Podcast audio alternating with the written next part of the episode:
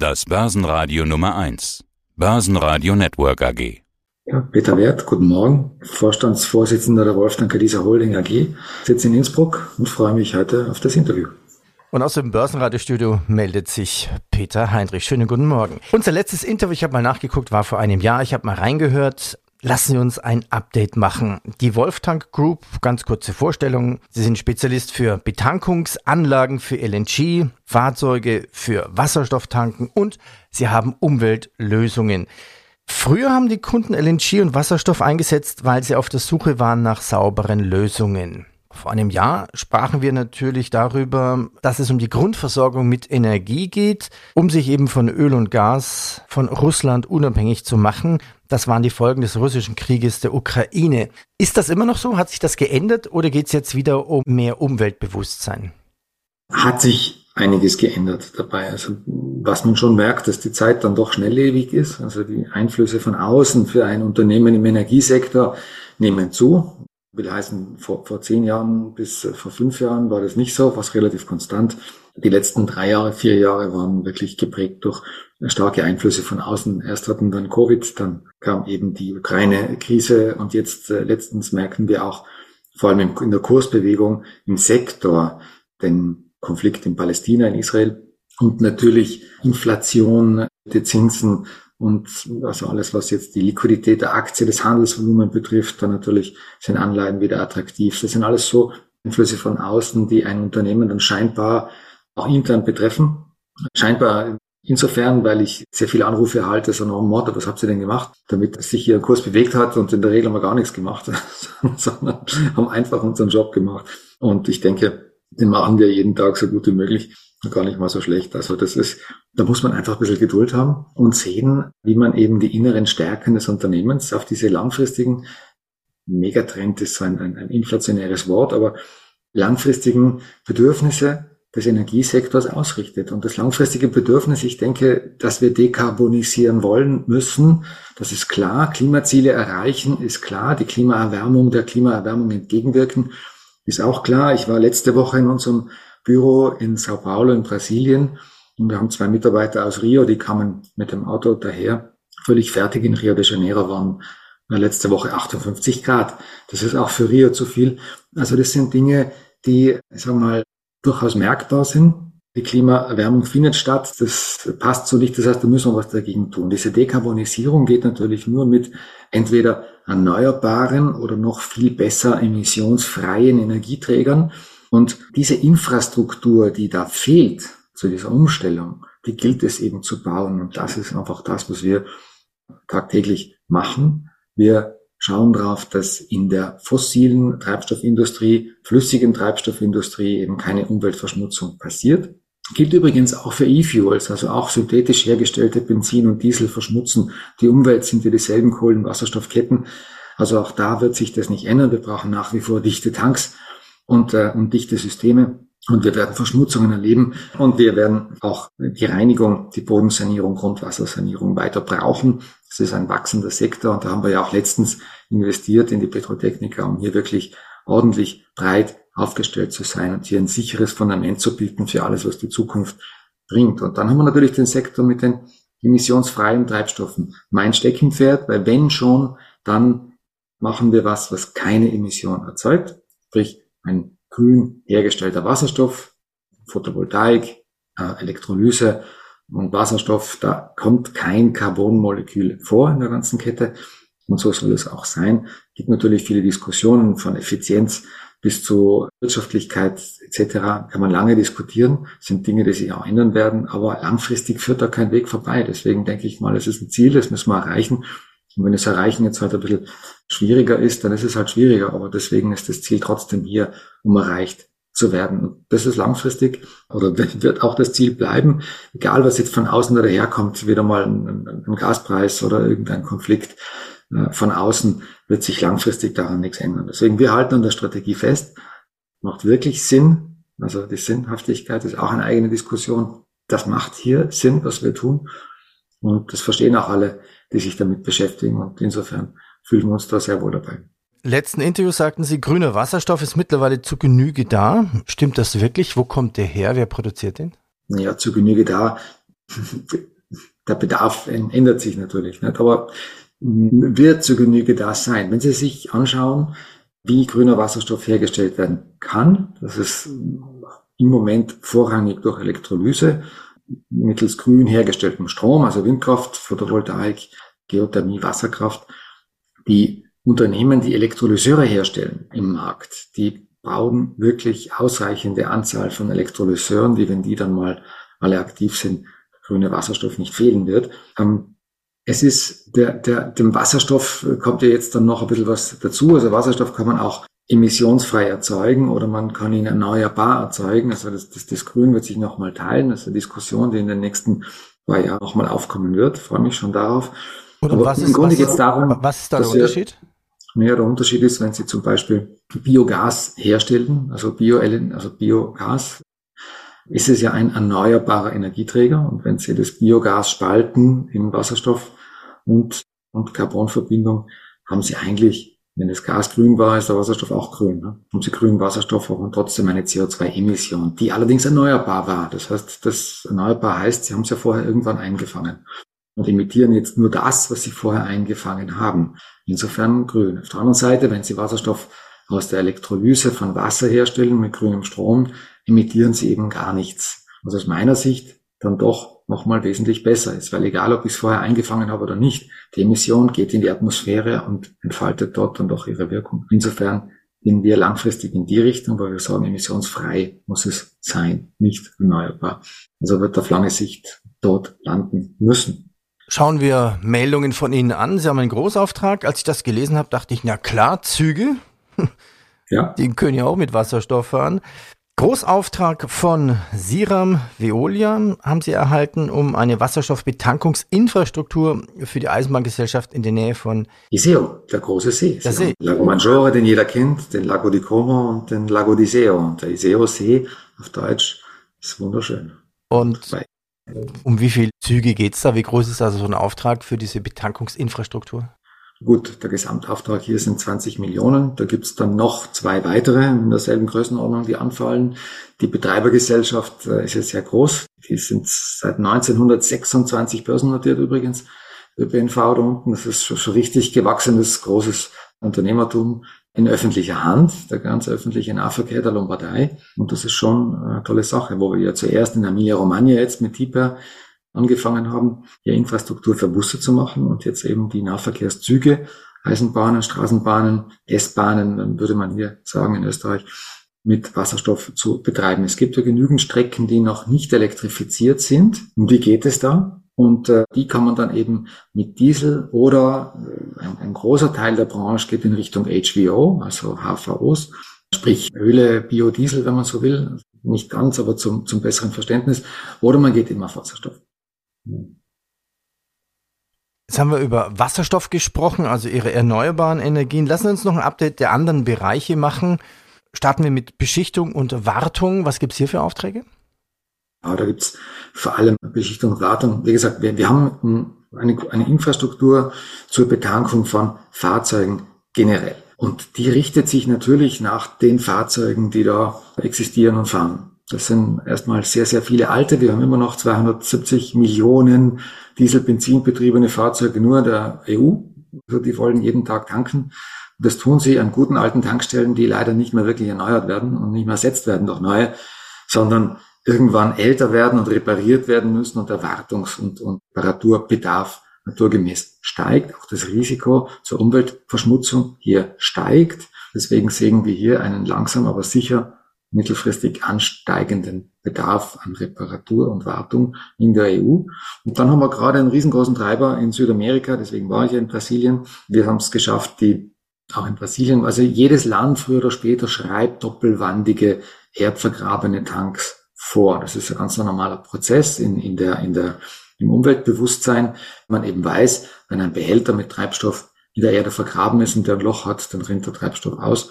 Wenn man aber einen doppelwandigen Behälter hat, also Behälter im Behälter, dann kann man das Loch detektieren, das Leck detektieren und hat dann Zeit, um zu reparieren, bevor wirklich ein Umweltschaden entsteht. Also ganz eine simple, redundante Betrachtung. Und das ein Gesetz zur Umstellung von einbandig auf doppelwandig ist eigentlich in jedem Land dieser Welt zu erwarten. Deutschland, Österreich begann damit in Anfang der 80er Jahre, das gesetzlich vorzuschreiben. Das ist bald 50 Jahre her. Und andere Länder kommen jetzt halt schon langsam hinten nach. Da kann man so ein bisschen einen Zeitstrahl danach stellen, wann für uns das Timing richtig ist, um eben diese Umstellung, Umbau von einwandig zu doppelwandig im Sanierungswege Retrofit anzubieten, was wir machen. Also im Normalfall tauschen Sie den Behälter aus. Wir gehen in den Behälter und bauen innen eine zweite Wand das heißt, der Behälter kann so in der Erde bleiben, ist auch nachhaltiger. Sie brauchen keine neue Stahlproduktion, Sie brauchen die Tankstelle nicht schließen, Sie brauchen keine Grabungsarbeiten und, und, und. Also sowohl wirtschaftlich als auch vom, vom Emissionsaspekt wesentlich sinnvoller.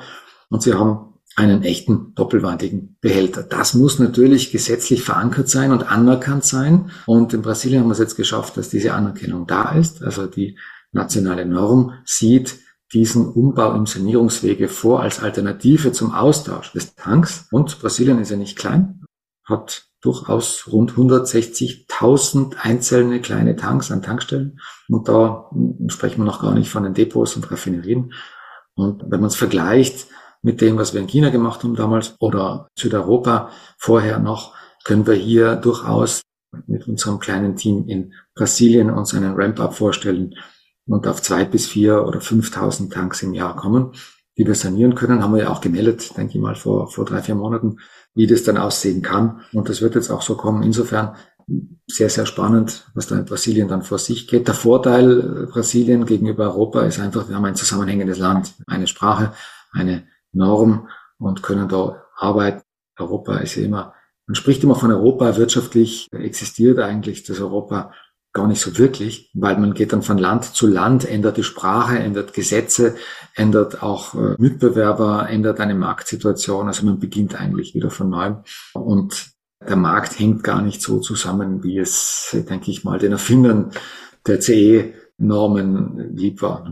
Aber das ist ganz andere Diskussion. Weiter Bereich Umweltdienstleistungen und Sie haben es vorhin schon ein bisschen angesprochen. Sie haben jetzt die Übernahme am italienischen Umweltdienstleister Petrol Technica abgeschlossen. Wen haben Sie da an Bord geholt? Ja, wir haben an Bord geholt unseren ehemaligen, also mittlerweile größten Konkurrenten in Italien. Das ist ein gestandenes Unternehmen, gegründet 1950, also wirklich große, große, große Erfahrung zum Thema Umwelt. Der Gründer der Firma, der Herr Bivi, hatte schon in den 90er Jahren im Amazonas äh, Regenwald Bäume gepflanzt zur, zur CO2-Ausgleich, also wirkliche Vorreiter auch im, im, Sinne Umwelt und Emissionen.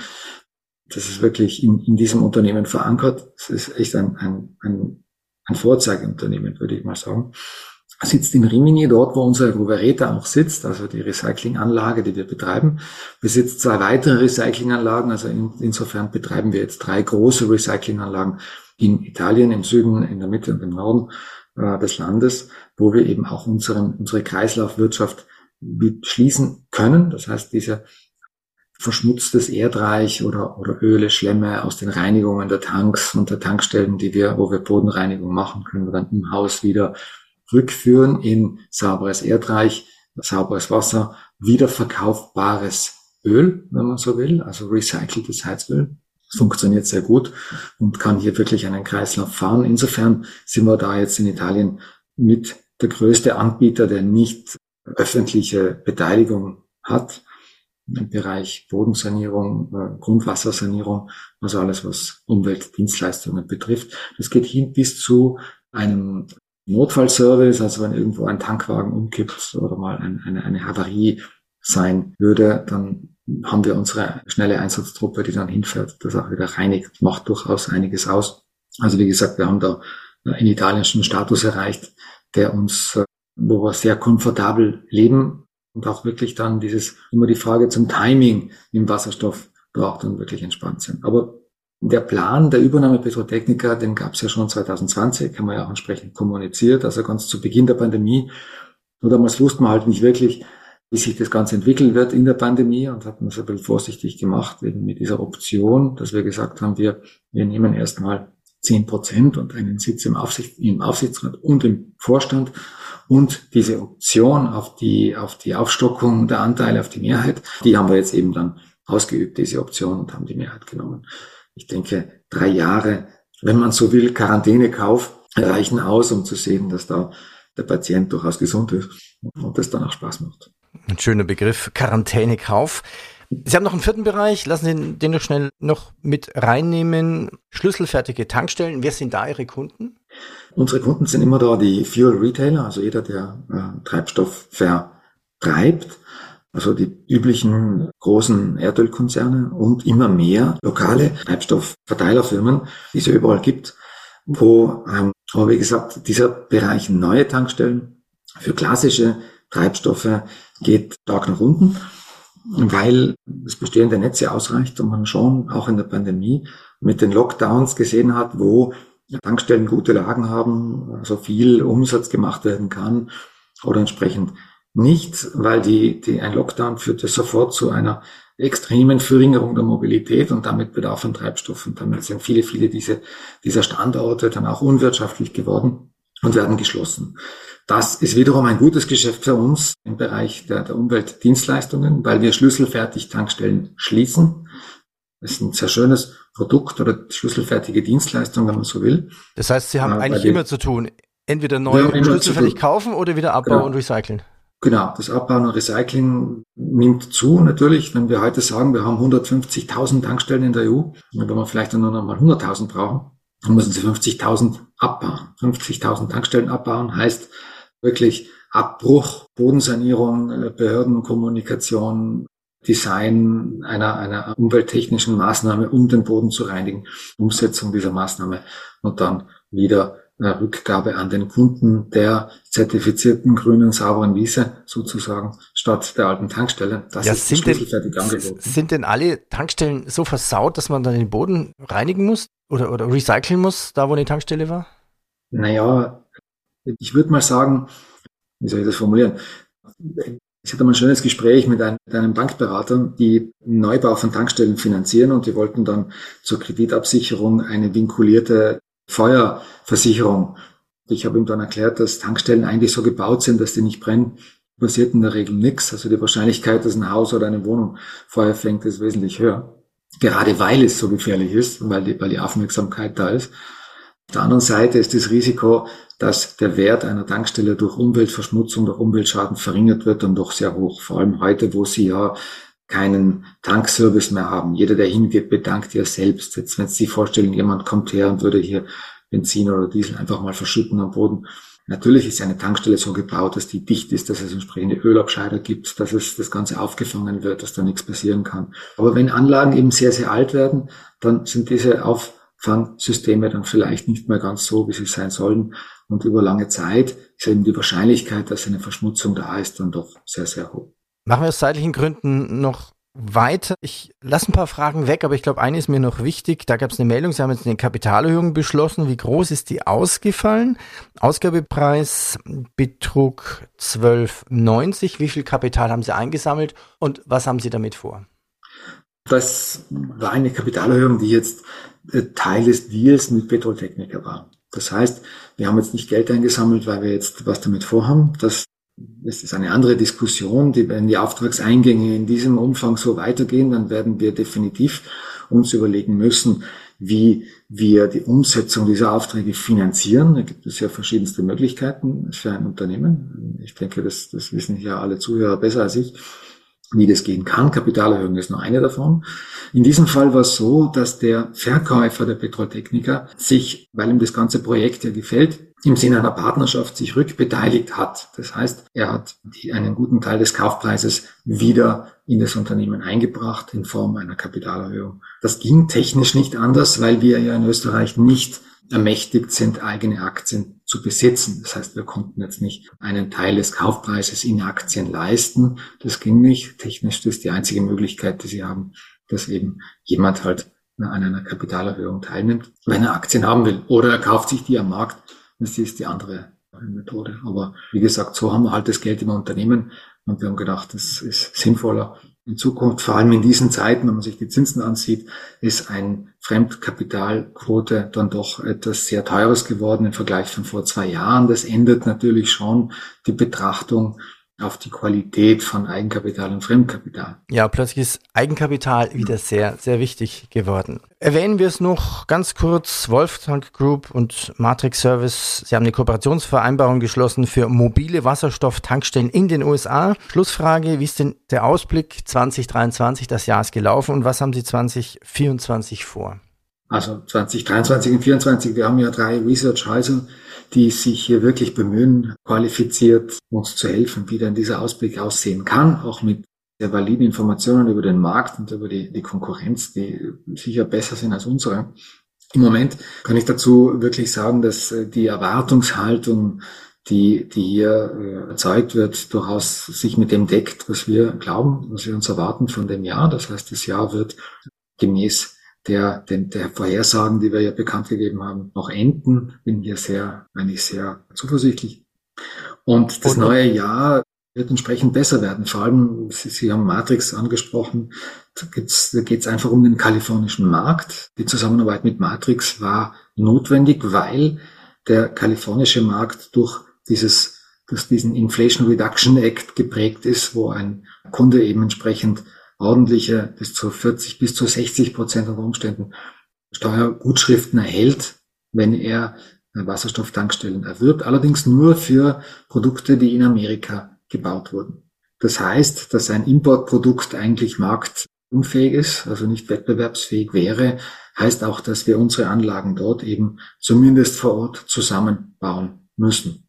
Dazu die Zusammenarbeit mit Matrix, weil wir hier eben nicht denke ich mal, von der Größenordnung her wäre es nicht sinnvoll gewesen, hier eine eigene Produktion aufzubauen. Also Matrix ist hier ein qualifizierter Partner, wesentlich größer als wir, auch börsennotiert, ein Milliardenkonzern, der hier exzellenten Service bieten wird und mit Matrix gemeinsam werden wir unsere eigenen Anlagen vor Ort notieren. Natürlich ist die Entwicklung, des Know-how und so weiter alles hier in Österreich nach wie vor. Ja, das wird sich ja nicht ändern. Herr Wert, ich danke Ihnen fürs Update. Viel Erfolg für 2024. Danke. Danke sehr. Börsenradio Network AG. News aus Österreich. Hat Ihnen dieser Podcast der Wiener Börse gefallen? Dann lassen Sie es uns doch wissen und bewerten Sie unseren Podcast mit vollen fünf Sternen. Vielen Dank und bis zum nächsten Podcast. Alles rund um Börse.